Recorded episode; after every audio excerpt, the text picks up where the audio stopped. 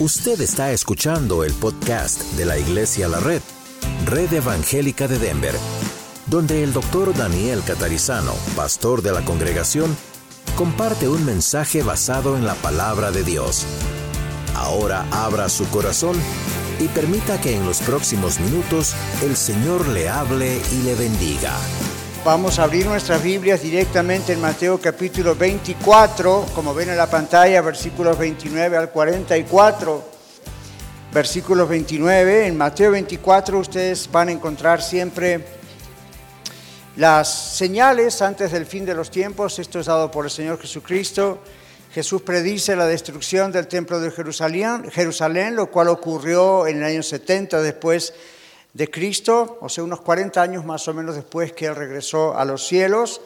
Y el Señor se extiende no solamente a cosas que ocurrieron inmediatamente en su época, en su generación, pero también hacia el futuro. Y en fin, ahí está en Mateo 24 y eh, cuando llegamos a la última parte, en el versículo 29, vamos nosotros a leer cómo va a ser la segunda venida de Cristo. Y hoy no vamos a hablar acerca de los detalles. La Biblia tiene otros textos eh, en otros libros que hablan acerca de ciertos detalles. Hoy no vamos a hablar de los detalles exactos del regreso del Señor, sino de, hablar de por qué tiene que regresar el Señor. Quizás se preguntó usted alguna vez eso, ¿por qué tiene que regresar el Señor Jesucristo? ¿Y cómo vamos a prepararnos nosotros para cuando ocurra ese evento? Entonces en Mateo 24, comenzando en el verso 29, el Señor Jesús dice, e inmediatamente después de la tribulación de aquellos días, el sol se oscurecerá y la luna no dará su resplandor, y las estrellas caerán del cielo, y las potencias de los cielos serán conmovidas.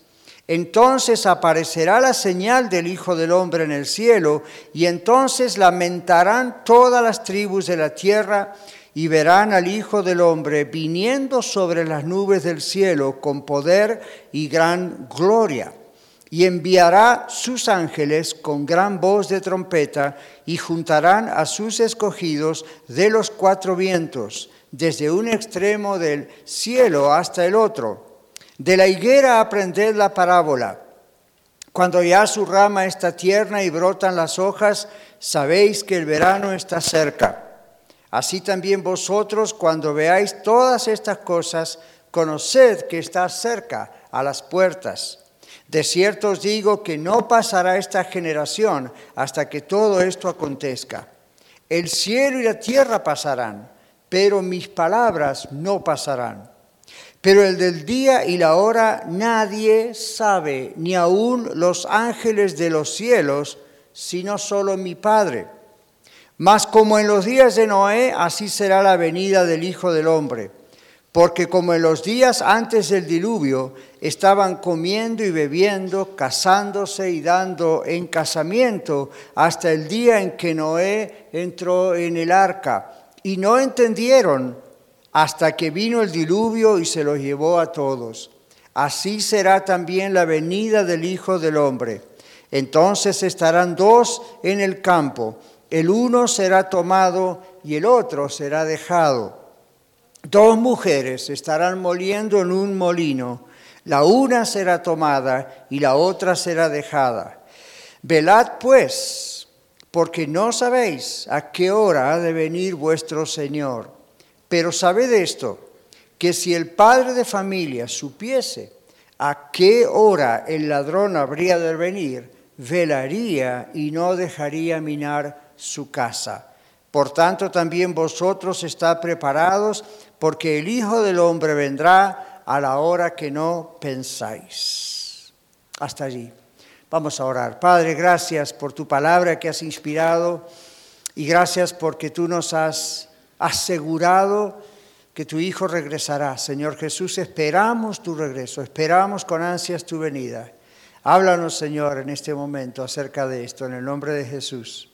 Amén. Así es, en tu nombre oramos, Señor. Bueno, el Señor regresará y les repito, nosotros hoy no vamos a hablar acerca de detalles. Yo sé que ustedes tienen mucha curiosidad, ¿verdad? como yo siempre la he tenido, acerca de qué viene primero, qué viene después, qué pasa con la iglesia, qué pasa. Y hay bastantes ah, pláticas acerca de esto, y está bien. Y en otras oportunidades podemos extendernos ah, en, el hablar acerca de eso. Pero lo que Dios ha puesto en mi corazón para compartir con las cuatro congregaciones de Iglesia de la Red, más que nada es dos cosas. La seguridad de que el Señor Jesús va a regresar Número dos, tenemos que estar preparados. Entonces, Jesús viene, la historia del mundo es inevitable, se precipita a esa gran conclusión del mundo. No importa si usted lo cree o no lo cree, es bueno que lo crea, es mejor que lo crea, pero aún si no lo cree, eso no cambia el hecho de que esto va a ocurrir. Entonces, en la segunda carta de Pedro, en el capítulo 3, 3 al 10, la Biblia dice, sabiendo primero esto, que en los postreros días vendrán burladores, andando según sus propios deseos malos o concupiscencias, y diciendo, ¿dónde está la promesa de su advenimiento o su venida? Porque desde el día en que los padres durmieron, todas las cosas permanecen así como desde el principio de la creación. Estos ignoran voluntariamente que en el tiempo antiguo fueron hechos por la palabra de Dios los cielos y también la tierra que proviene de agua y por el agua subsiste, por lo cual el mundo de entonces pereció anegado en agua.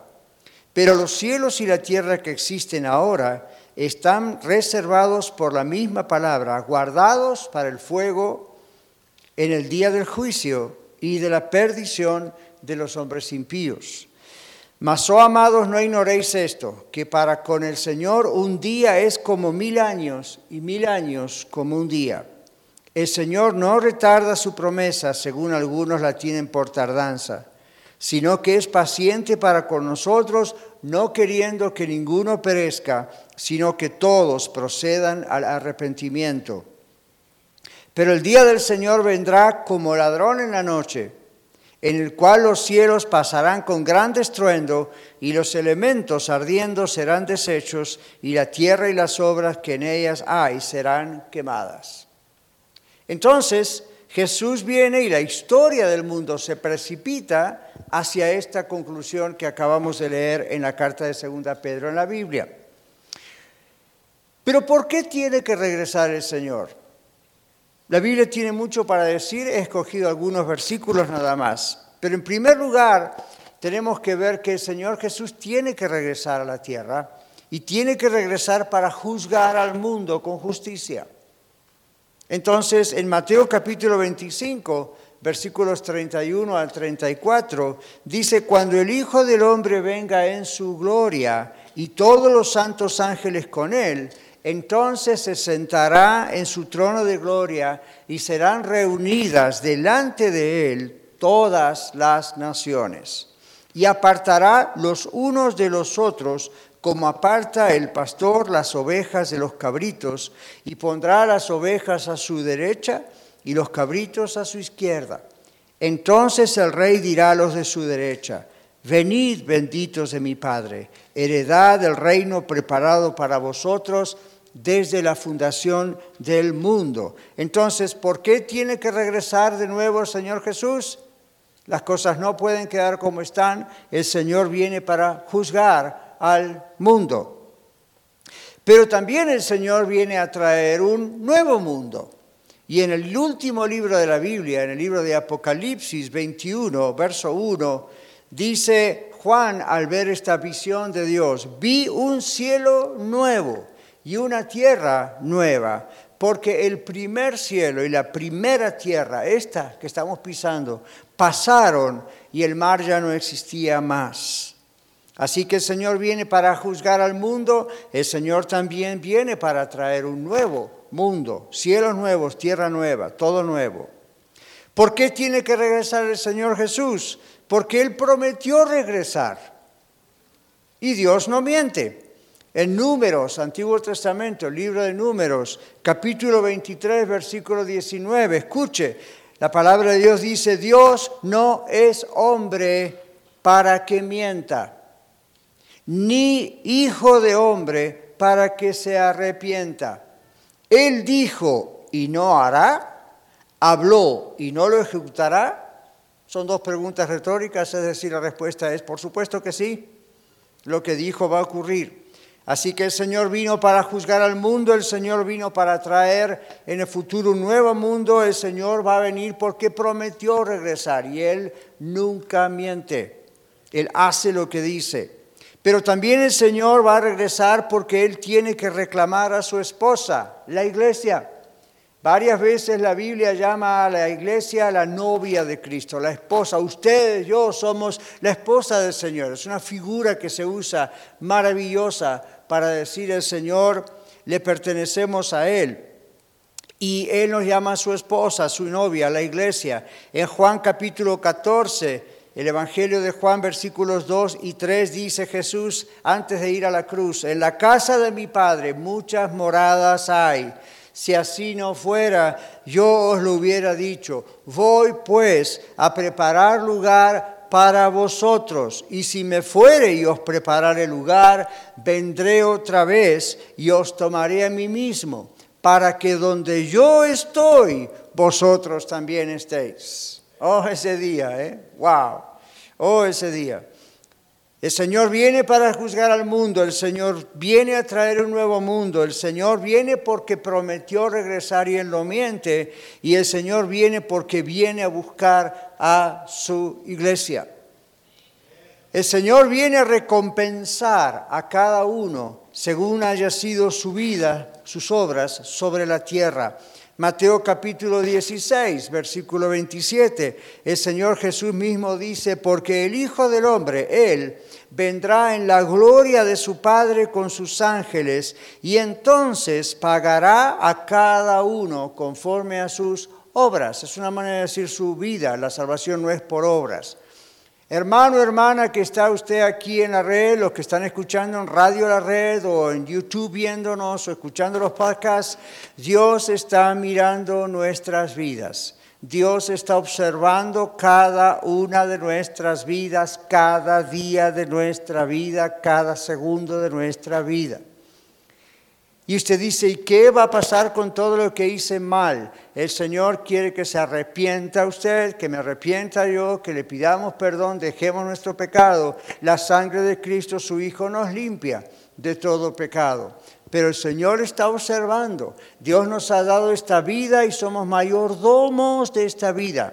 Es decir, nos ha encargado que hagamos lo mejor para Él de esta vida. Y un día nos va a pedir cuentas estaremos cara a cara con Él y el Señor nos va a pagar, dice, a premiar, dice otro texto, conforme a lo que hayamos hecho. Sí, nosotros los seres humanos no somos como los animales. Yo amo los animales, pero los animales no tienen un espíritu como el suyo y el mío. Los animales no van a estar frente a Dios dándole cuenta de sus vidas, pero usted y yo sí. Y es mejor que estemos preparados para eso, siempre observando, siempre mirando, siempre guiándonos por el Señor. El Señor vendrá y dice, pagará a cada uno conforme a sus obras y también pagará a aquellos que le rechazaron por haberle rechazado. Es justo que esto ocurra. Sería injusto para los justos que Dios no fuese justo. Es justo que esto ocurra. Y sería injusto para la propia gloria de Dios que Dios dejara las cosas como están y todo se acabara y nada más. Así que Jesucristo regresa para juzgar al mundo, Jesucristo regresa para traer un nuevo mundo. Él prometió regresar y regresará y Él no miente y Él viene a reclamar a su esposa, a la iglesia, y Él viene a recompensar a cada uno conforme a sus obras, a su vida. También dice allí en Juan capítulo 5, versículos 28 y 29, no se maravillen de esto, porque vendrá hora cuando todos los que están en los sepulcros oirán su voz, y los que hicieron lo bueno saldrán a resurrección de vida, mas los que hicieron lo malo a resurrección de condenación. Otro texto que no significa que los buenos son buenos por buenas obras, sino que Dios los ha hecho buenos en Él.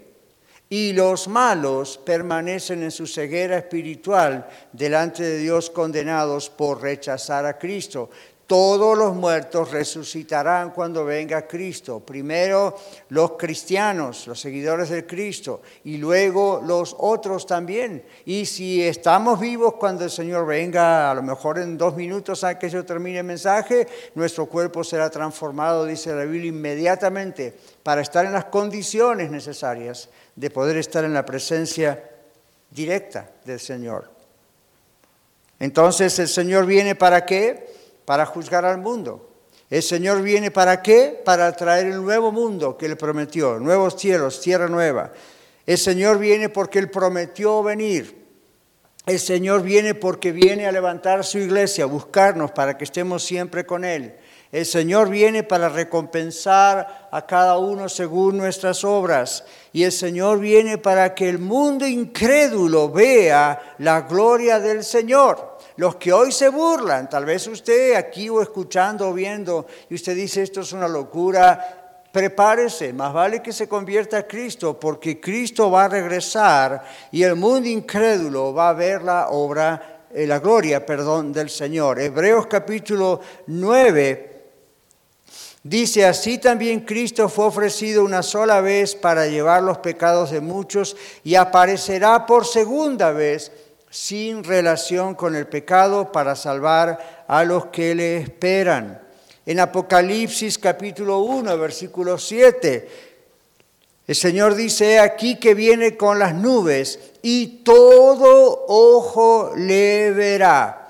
Y los que le traspasaron y todos los linajes de la tierra harán lamentación por él Sí, amén. En otras palabras, no van a hacer lamentación porque les va a dar lástima ver a Jesús, le va a dar lástima a sus propias vidas por lo que va a pasar con ellos cuando vean cara a cara a Jesús. Y los que le traspasaron, los que lo mataron y no se arrepintieron, van a ver a ese Jesús resucitado. La Biblia dice aún con sus marcas, lo van a ver al Señor resucitado y glorificado en las nubes y el Señor vendrá y dice entonces, bueno, el mundo aún incrédulo verá la gloria del Señor.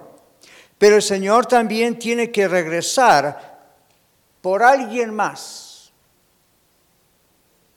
para hacer juicio a Satanás y a todos sus demonios. No crean mis amigos y mis hermanas y hermanos que están aquí presentes o escuchando o viendo en YouTube, no crean que las cosas van a quedar como están. Si yo les preguntase a ustedes, ¿cuántos de ustedes creen que Satanás merece ser castigado?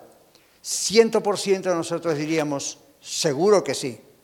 Nos ha hecho la vida imposible. Merece ser castigado. Y usted dice, ¿hay probabilidades de arrepentimiento para él? Absolutamente no. Entonces en Apocalipsis capítulo 20, versículos 7 al 10, nos cuenta qué va a pasar cuando venga el Señor y qué va a pasar con Satanás. Dice, cuando los mil años se cumplan, Satanás será suelto de su prisión y saldrá a engañar a las naciones que están en los cuatro ángulos de la tierra, a Gog y a Magog, a fin de reunirlos para la batalla, el número de los cuales es como la arena del mar. Y subieron sobre la anchura de la tierra y rodearon el campamento de los santos y la ciudad amada, y de Dios descendió fuego del cielo y los consumió. Y el diablo, Satanás, que los engañaba, fue lanzado en el lago de fuego y azufre, donde estaban la bestia y el falso profeta, y serán atormentados día y noche por los siglos de los siglos. Así que el Señor, en resumen, viene para juzgar al mundo, el Señor viene para traer un nuevo mundo, el Señor viene porque prometió regresar, el Señor viene a levantar, a reclamar a su esposa a la iglesia, el Señor viene a recompensar a todos según sus obras, y el Señor viene para que el mundo incrédulo le vea, vea su gloria, y también viene para ejecutar el juicio final contra Satanás y sus demonios. Así que hasta ahí hemos visto por qué tiene que venir el Señor. Hay otras razones, el tiempo no nos daría para tanto, pero hasta ahora podemos ver estas son las principales razones. La otra cosa es, ¿cómo va a ser su venida? Y otra vez no vamos a especular ahora en ciertos textos que podríamos investigar y, predicar acerca de, bueno, antes del milenio, después del milenio, la tribulación sí o no, arrebato sí o no, ¿qué pasa? Yo lo dejo eso para otro día. Lo que el Señor quiere que tengamos en la mente hoy es la seguridad de que el Señor va a venir y cómo debemos prepararnos para eso. Pero antes de mirar cómo debemos prepararnos para eso, el Señor nos asegura en su palabra que la venida de Cristo será visible y sorpresiva para el mundo. Visible y sorpresiva para el mundo. En Hechos capítulo 1, versículo 11, la Biblia nos dice que es el mismo Jesús que se fue a los cielos el que va a regresar. No es una copia, no es un ángel, no es otro, no es el Espíritu de Jesús, es el mismo Jesús.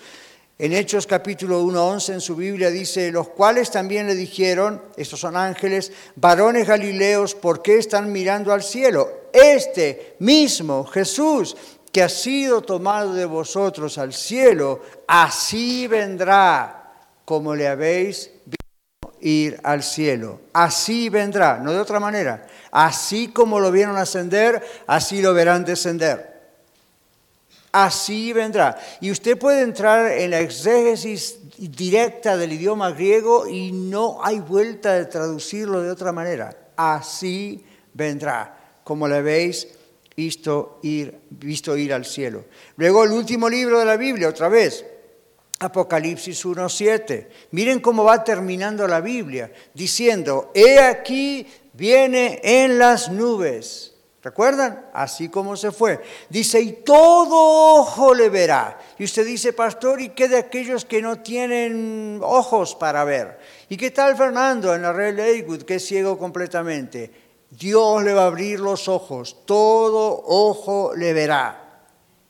Todo ojo le verá. Ni un solo ojo va a tener la excusa. Todo ojo le verá. Entonces dice ahí, y los que le traspasaron, como leímos antes, y todos los linajes de la tierra, es decir, todas las generaciones, todas las razas, todas las tribus, todo, todo, ni nadie va a poder decir de quién hablan. Todo ojo le verá. Y los linajes de la tierra harán lamentación por él. Aquellos que no han creído, bueno, como en los días de Noé, ¿verdad? Hasta el último momento no creyeron y ya vamos a leer ese texto en un momento más. Su venida será visible y sorpresiva para el mundo, todo ojo le verá. La venida de Cristo, dice Santiago 5.8, se acerca. Santiago 5.8 dice, tengan también ustedes paciencia y afirmen vuestros corazones porque la venida del Señor se acerca. La palabra venida aquí en griego es la palabra parusía, que la habrán oído alguna vez o la aprenden hoy. La palabra simplemente es usada para el caso de Jesús de una manera muy específica y eso significa la venida física, presencial, no espiritual, física de Jesús. Entonces, la venida física es lo que dice Santiago, visible de Jesús se acerca. Es el regreso del Señor. El regreso del Señor es inminente. Algo inminente significa que no hay dudas de que va a suceder, aunque no se sepa exactamente cuándo suceda. Eso es lo que la palabra inminente significa. Esto va a suceder. No sabemos exactamente cuándo, pero va a suceder. Es como, digamos, una pareja enamorada hizo su tiempo de noviazgo, oraron, están seguros que es la voluntad del Señor, y uno dice, es inminente el casamiento. Es una boda inminente, es algo que va a venir, no sabemos cuándo, pero sabemos que esto va a ocurrir. Bueno, lo de Jesús es mucho más profundo que eso, es inminente que va a venir, dice Santiago.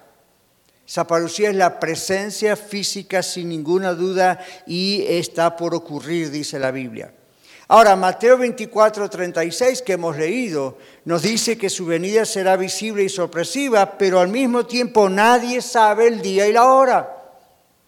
Nadie sabe el día y la hora, dice Mateo 24, 36, pero del día y de la hora nadie sabe escuche esto, ni aún los ángeles de los cielos, sino solo mi Padre. El Señor le ocultó a los ángeles el día. Solo Dios sabe exactamente el día y la hora. Entonces tenemos, escuche esto, prohibido en la Biblia sacar la calculadora. Tenemos prohibido por Dios sacar la calculadora y andar haciendo especulaciones el día y la hora. Lo último que leí fue que va a venir el año que viene, el año 2023. Pero vengo leyendo eso desde que tengo uso de razón.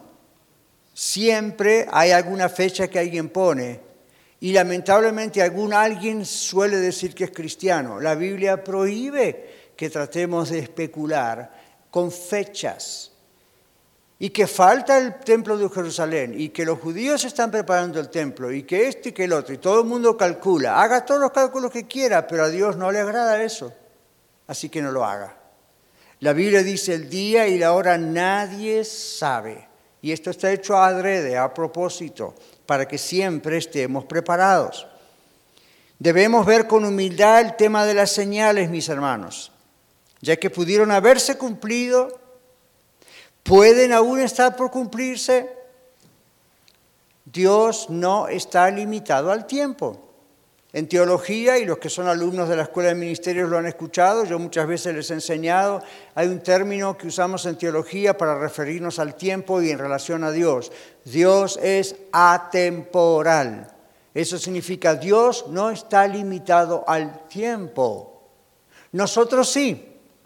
El tiempo comenzó en un punto, Dios lo creó y sigue adelante y nosotros hacemos cronologías y decimos hoy está el día de octubre y está el mes. No existe eso para Dios. No existe y, y, no es tan difícil de comprender, aunque es complicado para nosotros, porque con el asunto de los viajes espaciales desde hace ya varias décadas, esto era uno de los grandes desafíos para la NASA al enviar astronautas al espacio. Un gran desafío por dos razones. Nosotros en la Tierra tenemos norte, sur, este y oeste.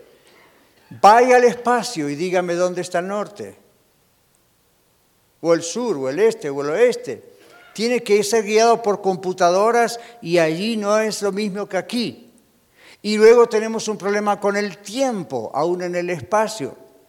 Y tenemos un problema con el tiempo aún en la luz, así que los que son estudiantes aquí ya saben, ¿no es cierto?, que en las escuelas se enseña el asunto de la velocidad de la luz y el tiempo, y hay mucha especulación en el asunto ese, pero también hay cosas científicas ciertas. Esto es lo que tiene que quedarse, con lo que tiene que quedarse en esta, en este, esta ocasión. Dios no está sujeto al tiempo. Dios no tiene un reloj. Dios no está sujeto al tiempo. Él ahora mismo está viendo el pasado, el presente y el futuro como una misma cosa. Usted y yo nunca podemos hacer eso. Y usted dice, esto es complicado de comprender. Bienvenido a la historia de Dios. Hay cosas de Dios que nosotros no podemos comprender. Dios es Dios. Dios nos revela lo que debemos comprender. Pero Dios no nos va a revelar ciertas cosas que son un misterio para nosotros. Entonces, esta es una de ellas. Dios es atemporal. Siempre fue, nunca fue creado. Ahora, ¿por qué les cuento eso? Porque la venida del Señor, cuando en la Biblia muestra señales y cosas que tienen que ocurrir, hay ciertas cosas que evidentemente uno dice ya ocurrieron. Por ejemplo, Jesús está hablando en Mateo 24 sobre la destrucción de Jerusalén.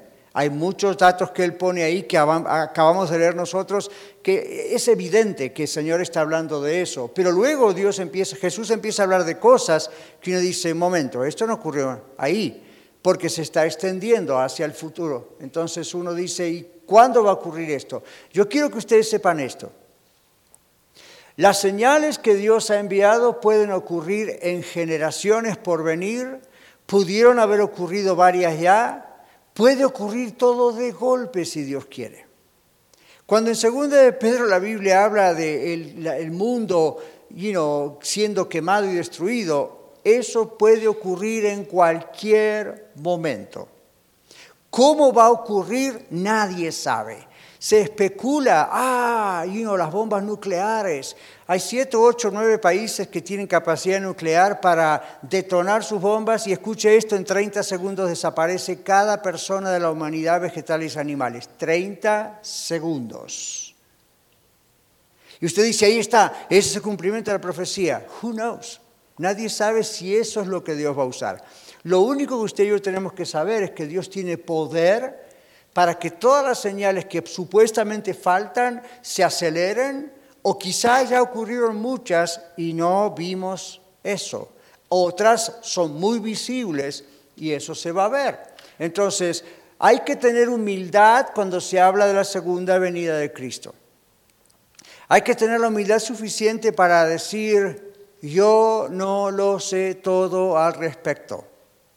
Lo único que sé es lo que debo saber con certeza. El Señor va a regresar. Todo ojo le verá. Él va a venir a buscar a su iglesia. Él va a venir a juzgar al mundo. Él va a venir a juzgar a Satanás. Él, va, él lo va a hacer. Cuando no especule. Simplemente sepa que el Señor va a venir. Debemos tener humildad con las señales. Cristianos peleándose o discutiendo porque el rapto, no rapto, tribulación, mil años o no mil años. Olvídese de esas peleas. Esas son cosas de laboratorio, como yo digo. Esas son cosas en los seminarios, en la escuela de ministerio, ¿verdad? Ahí nos rompemos la cabeza, nos quedamos pelados, pelones de tanto preocuparnos. Pero ese es ese trabajo tratar de determinar cosas. Pero así todo, nunca debe existir una división o una pelea entre premilenialistas, amilenialistas, postmilenialistas y los otros que tienen una mezcla de toda esa ensalada.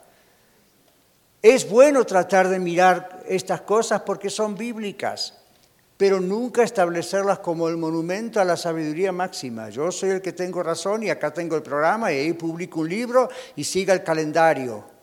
La Biblia no dice que se puede hacer algo así. ¿Ok? Entonces hay que tener la humildad de estudiar estas cosas como las señales, pero también estar pensando que lo principal es saber que el Señor va a regresar. Debemos también cuidarnos de no caer en las garras de las falsas enseñanzas, las falsas doctrinas. Excepto el cristianismo puro y bíblico, las demás doctrinas interpretan mal la segunda venida de Cristo. Para dar un ejemplo, los testigos de Jehová creen que la segunda venida fue un evento espiritual invisible y ocurrió en el año 1914. Y esa es una fecha que fue cambiada varias veces. En una de esas pronto la vuelven a cambiar. I don't know. Puede ser, ya comprobaron que las cambiaron varias veces. Acabamos de leer que la Biblia dice que todo ojo le verá. Acabamos de leer que mismo Jesús, así como fue levantado al cielo, va a regresar al cielo. ¿Dónde está lo de invisible? La Biblia dice todo ojo le verá. La Biblia dice nadie sabe el día y la hora. ¿Qué es esto de 1914? Y usted dice, ¿por qué hacen esto? Porque atrás hay una agenda. Entonces hay que defender esa agenda de alguna manera. Otros no creen en el regreso corporal, físico del Señor Jesús y tuercen las escrituras para tratar de fundamentar sus falsos argumentos. Algunas sectas son como los políticos. Hmm. Lindo sería meterme en ese tema, pero es mejor hablar de la venida de Cristo. Pero algunas son como los políticos. Muchas veces no tienen razón, pero inventan un argumento para hacer de cuenta que hay alguna base para apoyar su argumento. La Biblia dice que todo ojo le verá. La Biblia dice que el Señor viene físicamente. Todo lo demás es mentira. Todas las fechas que se ponen no son ciertas. Y que Jesús vino invisiblemente es mentira. Todo lo que dice la Biblia es la única verdad. Solamente crea lo que dice la Biblia. Pero no lo entiendo todo, solamente crea lo que dice la Biblia. Ahora, la última parte de este mensaje tiene que ver con, ok, ¿cómo nos preparamos? Porque la venida va a ser gloriosa para nosotros los creyentes, pero la venida de Cristo va a ser terrible para los que no creen. Pero mis hermanos, para los que creemos se acerca la manifestación final de nuestra redención. Usted dice, pero pastor, ¿no estamos ya redimidos, no somos salvos? Claro que sí, pero falta la redención de nuestro cuerpo. ¿Ok? Falta. ¿No luchamos acaso con nuestro cuerpo? No solo con enfermedades, muerte, dolores, también luchamos con nuestra mente, que nos lleva a veces a lugares que no queremos y con la tentación. Eso tiene que ser vencido completamente nuestro cuerpo tiene que ser renovado, glorificado, para estar en la presencia del Señor sin ninguna conexión ya con el pecado. Esa es la glorificación. Eso aún no ha ocurrido. Está la seguridad, es inminente. ¿Ven? Que va a ocurrir, pero aún no ha ocurrido. ¿Cuándo va a ocurrir? Jesús tiene que venir para que eso ocurra. Entonces, en Lucas capítulo 21, 28, dice, cuando estas cosas comiencen a suceder, hablando de todo lo que venimos diciendo, erguíos, ¿okay? enderecense, y levantad vuestra cabeza, mirando al cielo es la idea, porque vuestra redención está cerca. La idea es toda la transformación final, el estar con Cristo está cerca. Entonces, ¿cómo es la reacción suya, cristiano o cristiana, cuando escucha de la guerra de Rusia con Ucrania, o lo que puede pasar con China y Tailandia, o lo que pasa en Corea del Norte, o lo que puede pasar en su casa o en Denver, o que pueden venir ciertas tormentas, terremotos, huracanes, y se dice que el año que viene, y se dice que el año pasado, y se dice, y se dice, y se dice, y se dice? ¿Cómo es su reacción?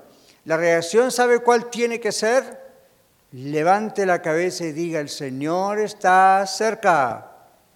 Y más cerca está mi redención que antes. Ya soy redimido, pero más cerca está ese momento. Maravilloso. El deseo de la pronta venida del Señor muestra nuestra condición espiritual, la condición de nuestra alma y el estado de nuestra relación con Él. Si nosotros gozamos demasiado de lo que nos ofrece este mundo y las posibilidades materiales, nuestras relaciones personales, si eso nos agarra tanto y lo gozamos tanto, eso es preocupante en un cristiano. Dios quiere que gocemos de su creación. Claro que sí. ¿Quién no goza de su creación? ¿Usted ve lo que es el otoño en Colorado? Hay gente de países lejanos que viene a sacar fotos a los árboles de Colorado y tienen dos semanas para eso. ¡Wow! Es maravilloso. Pero si lo gozamos tanto que nos ata demasiado esta tierra, tenemos problemas. Porque esto no es ni siquiera un borrador de lo que vamos a ver. Y si nuestras posibilidades materiales, bendición de Dios, hemos sido fieles, Dios nos bendijo y sí, hermoso, gloria al Señor, pero si eso nos ata demasiado a esta tierra, tenemos problemas. El año pasado va a ser exactamente un año, compramos Rancho La Red. Oh, qué maravilloso. Pero si eso nos ata demasiado a esta tierra, Ahora acabamos de comprar un edificio, 29 mil pies cuadrados, es maravilloso, qué hermoso, gloria a Dios, qué bendito sea el Señor. Pastor, usted está hablando de la segunda avenida. No, que el Señor nos deje por lo menos terminar de remodelar el edificio. ¿A quién le importa el edificio comparado con el cielo? Y yo cada día que voy a trabajar ahí lo veo y digo, gracias Señor, qué hermoso, qué linda mi oficina, qué lindo va a quedar el templo, qué hermoso el parqueo, qué lindo, ah Señor, el milagro que tú hiciste, pero Señor, esto no, no es ni siquiera una muestra gratis de lo que vamos a vivir. Entonces, si todo lo que Dios nos da nos aferra demasiado a esta tierra, tenemos problemas. Si su casa, su familia, sus hijos, su cónyuge, sus propiedades, su trabajo, su carrera, su trabajo, su juventud o sus canas, todo le aferra demasiado a esta tierra, hay problemas. ¿Verdad que sí? Somos pasajeros en este mundo, somos peregrinos en este mundo. Gocemos lo que Dios nos da, trabajemos para Él, pero somos pasajeros. Este mundo no es nuestro hogar final. Y cuando el Señor venga, vamos a posiblemente, quizá recordar, esto es mi especulación, no dice la Biblia, pero quizá vamos a recordar y mirar hacia atrás y decir, pero ¿qué pensaba yo cuando estaba en la tierra? Yo pensaba que lo que tenía era hermoso. Esto es hermoso. Yo pensaba que, que estábamos bien y que era bendecido, sí era bendecido, pero nada como esto. Eso es lo que va a pasar. Yo creo que vamos a estar con la boca abierta todo el tiempo. Admirados y admirados, especialmente de ver a Jesús. Eso va a ser lo más maravilloso. Así que si gozamos demasiado con las bondades y las bendiciones o las cosas que nos ofrece el mundo, cosas materiales, cosas personales, si gozamos tanto eso que nos cuesta salir de esta tierra, eso es preocupante. El regreso de Cristo marcará instantáneamente el comienzo de la plenitud de nuestra glorificación, cuando nuestro cuerpo sea transformado. Entonces, mi hermano, hermana, usted escucha este mensaje, ¿le emociona escuchar de la segunda venida de Cristo o le asusta? No puedo crearle yo paz en su corazón si a usted le asusta este tema. Yo no puedo hacer nada por usted. Si le asusta este tema, es un problema. Si usted conoce verdaderamente al Señor Jesucristo, sin duda va a esperar verlo de todo corazón. Si no es así, va a tener que venir a Cristo. Y venga lo antes posible. Mire, yo he estado en el lecho de muerte de algunas personas. Y es maravilloso cuando hay personas que dicen, ya déjeme tranquilo, yo quiero ver a Jesús. Ya pare de orar por mí.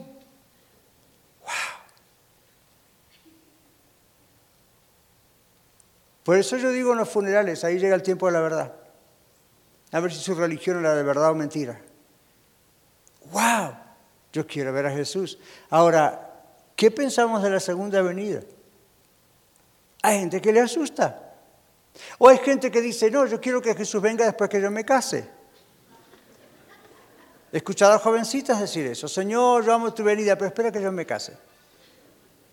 O espera que yo quiero tener la casa de mis sueños. O quiero llegar a tener el millón de dólares. O quiero tener la profesión. Entonces usted tiene la cabeza dada vuelta usted no conoce a Cristo. Si usted conociera a Cristo de verdad, ¿a quién le importa todo lo que mencioné comparado a lo que vamos a tener y con quién vamos a estar?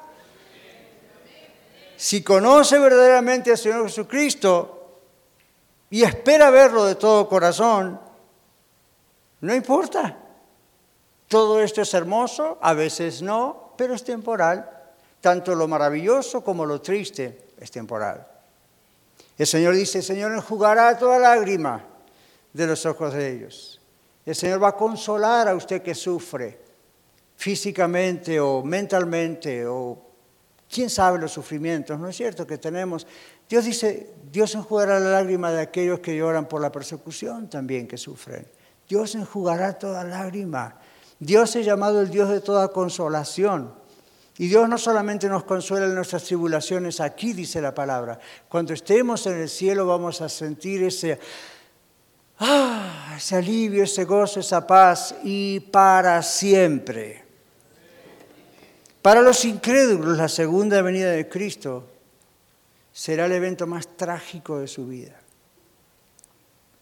Sus ojos serán abiertos, todo ojo le verá, dice la Biblia Jesús, pero sus ojos instantáneamente de los incrédulos van a ser abiertos al juicio y a la condenación de la cual sabrán que no podrán escapar. Mateo capítulo 24, 37 dice más, como en los días de Noé, así será la venida del Hijo del Hombre. Porque como en los días antes del diluvio estaban comiendo y bebiendo, casándose y dándose en casamiento, hasta el día en que Noé entró en el arca y no entendieron hasta que vino el diluvio y se los llevó a todos. Así también será la venida del Hijo del Hombre. Creo que escucharemos dos palabras en inglés, too late, muy tarde. ¿Por qué cree que en la Iglesia de la Red tenemos pasión por los perdidos? Y queremos tener más pasión por los perdidos. ¿Por qué piensa que predicamos el Evangelio y gastamos un cuarto de millón de dólares por año para estar en Radio La Red? ¿Por qué cree que tenemos un rancho y un edificio y cuatro congregaciones y Dios quiera tengamos más? No estamos levantando el imperio del pastor catarizano, no estamos levantando un imperio llamado Iglesia La Red, estamos pensando que si Cristo viene pronto, ¿qué pasa con los perdidos? No va a haber otra oportunidad. No se deje llevar por las falsas doctrinas. Algunas doctrinas, y algunas muy cercanas a las nuestras, sin embargo, yerran. El adventismo, los adventistas del séptimo día, ellos interpretan que las almas injustas serán simplemente aniquiladas, destruidas. Los creyentes en Cristo estaremos con el Señor y los otros simplemente serán destruidas. Ahora yo le pregunto a usted, si el castigo de los incrédulos, si la muerte de los incrédulos es simplemente su aniquilación o destrucción final, ¿qué nos hace pensar en el gozo de los creyentes eternamente?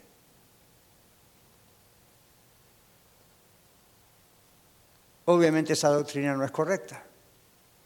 Si los que creemos en Cristo gozaremos eternamente en Cristo, ¿Por qué los que rechazan a Cristo simplemente van a ser destruidos? Como que no es justo, ¿verdad? Pero no se trata de si es justo o no justo nosotros determinarlo, simplemente no es lo que la Biblia dice. La Biblia habla de un juicio de eterna condenación para aquellos que decidieron seguir el rumbo de Satanás y glorificación eterna para aquellos que están en Cristo. Eso es lo que la Biblia claramente dice. ¿Cómo nos preparamos entonces para nuestra segunda la segunda venida de Cristo, perdón? Preguntas. ¿Está usted mirando más allá de la conmoción de este mundo, el caos o las cosas buenas, con la certeza de que pronto podrá encontrarse con Cristo cara a cara? ¿Está usted preparado para que eso ocurra en cualquier momento? Si el Señor Jesús viniese hoy, ¿todo está cuenta con los demás? ¿Todo está cuenta con Él? No estoy hablando de las cuentas personales con el banco, el mortgage o esas cosas, eso es, no hay nada que podamos hacer al respecto. Estamos diciendo, ¿cómo está usted en relación con Dios? Usted dice, bueno, nadie es perfecto. Claro que no. Pero hay santos apartados para Dios y hay quienes aún no han sido apartados para Dios. Y hay otros que hemos sido apartados para Dios y deberíamos reflexionar. ¿Yo estoy listo si el Señor me llama a su presencia ahorita? ¿O yo estoy listo si el Señor viene en cualquier momento? ¿Qué significa estar preparado? No significa ya memoricé toda la Biblia. No significa tengo una asistencia perfecta a la iglesia, aunque la Biblia dice no deje de congregarse. No significa jamás me perdí de dar un diezmo. No, la Biblia dice, ok, usted está preparado, sabe que es salvo, sabe que la sangre de Cristo le ha salvado, le ha limpiado y no hay deudas con no puedo perdonar a este o al otro. Se imagina si usted se muere ahora, se imagina si viene el Señor ahora en minutos y usted dice, espérate Señor, Ahora me acuerdo que no arreglé este problema con esta persona, esta venganza con el otro, el celo con aquel otro, el odio con aquel otro, un amigo que no me perdona. ¡Ouch! Y usted dice, entonces esa persona no va a ser salva. La Biblia no dice que esa persona no va a ser salva, pero la Biblia dice que todos daremos cuenta delante de Dios de nuestra vida. Entonces, ¿está preparado su corazón y su alma para la venida de Cristo? Más allá de cómo sea todo el asunto del mecanismo de las señales, qué va primero, qué va después, si va un rato, si no va un rato, si el milenio es literal, no es literal, ya hablaremos de eso otro día, Dios mediante, pero esto es lo importante, más importante, ¿usted está preparado? Porque si no está preparado, no importa si los mil años son literales o son simbólicos. Y no le estoy diciendo mi posición al respecto, estoy simplemente mencionando los eventos. No importa, si uno no está preparado, no está preparado. Y si uno está preparado, pues está preparado. Como Dios quiera manejar esas situaciones, uno está preparado. Está ansioso y vigilante porque Cristo venga pronto. ¿Le llena este mensaje de gozo y esperanza y expectativa? O como decíamos antes, dice, Señor, todavía no. La actitud que nos llama la Biblia a tener, la Escritura, es la actitud de estar expectantes para la venida del Señor. Es la actitud que dice, bueno, voy a seguir adelante, compraré una casa, me casaré, tendré hijos, tendré nietos, examinaré todo lo que una vida normal debe hacer para gloria de Dios, pero mi cabeza siempre está mirando arriba, como quien dice. Siempre sigo con esa expectativa. Si Dios quiere, haré esto o aquello, dice el libro de Santiago, pero siempre estaremos con la expectativa. La espera de la segunda venida de Cristo debe impulsarnos a la santidad, debe impulsarnos a estar siempre listos para partir, para ir con Cristo. Y también al dirigir nuestro corazón siempre hacia Cristo. Cuando usted escucha de la venida de Cristo, tiene que latirle dentro del corazón de una manera muy especial. Y usted dice, mm, no creo que esa es mi experiencia. Entregue su vida a Cristo. Tal vez eso es el test de Dios para usted hoy de hacerle pensar, quizá usted creía que era creyente, pero cuando se enfrenta a este evento dice, no estoy seguro. Tiene que estar seguro y puede estar seguro. Estar preparados para la segunda venida de Cristo significa obedecer al Señor fielmente mientras estamos vivos en este presente y permanecer activos en todo lo que Él ponga en nuestras manos para servirle. Así que, hermano, hermana, ¿está preparada para el regreso del Señor? Debemos orar que Él venga pronto. Apocalipsis 22, 20 dice, el que da testimonio de estas cosas dice, ciertamente vengo en breve. Amén. Sí, ven, Señor Jesús. Yo cada vez que escucho eso digo eso. Amén. Sí, ven, Señor Jesús. Mi pastor, primer pastor, cuando yo era un niño, él hablaba mucho acerca de la segunda venida de Cristo. Era uno de sus temas favoritos. Y una vez yo en mi inocencia de niño, me entusiasmó tanto el tema que empecé a orar mucho. Señor, ven. Come on. Ven. Y estaba como que, ok, ven. Y ok, ven. Y como que, ¿qué pasa que no viene, no? Y Señor, que, que, ven. Y tenía como un santo entusiasmo que lamentablemente al ir creciendo se me fue desapareciendo. No porque dejé de creer, sino porque uno se empieza a ocupar en tantas cosas, ¿verdad? Y tiene que, tiene que seguir su vida adelante. Pero el Señor nos llama en esta noche a pensar, o este día a pensar, obremos para Él. Observemos cómo va nuestra vida que le glorifique a Él. Pero siempre estemos con la expectativa del regreso de Cristo. Y sigamos orando, ven Señor Jesús. Así que, amigo indeciso que nos escuchas tal vez en radio o estás viendo en video, o quizá alguno aquí presente, Dios le está llamando. Dios te está llamando, arrepiéntete, ven a Cristo ahora. Porque escucha esto por último, solamente puedes venir a Cristo mientras Cristo no viene aún. Solamente puedes venir a Cristo mientras Cristo no venga aún. Vamos a orar al Señor. Quizá alguno de ustedes tenga que decirle al Señor, sí, Señor, me da miedo este mensaje o no estoy seguro. Arrepiéntense, arrepiéntete de tus pecados, de sus pecados y, venga a Cristo. Y pídale al Señor tener la paz que solamente Él da a través de su salvación. Señor, gracias. Y te decimos como iglesia, ven Señor Jesús, te esperamos. Gracias por tantas bendiciones que nos das, aún como iglesia. Pero Señor, esto no se compara al verte cara a cara y al estar contigo eternamente. Ven, Señor Jesús, en tu nombre oramos. Muchas gracias por escuchar el mensaje de hoy.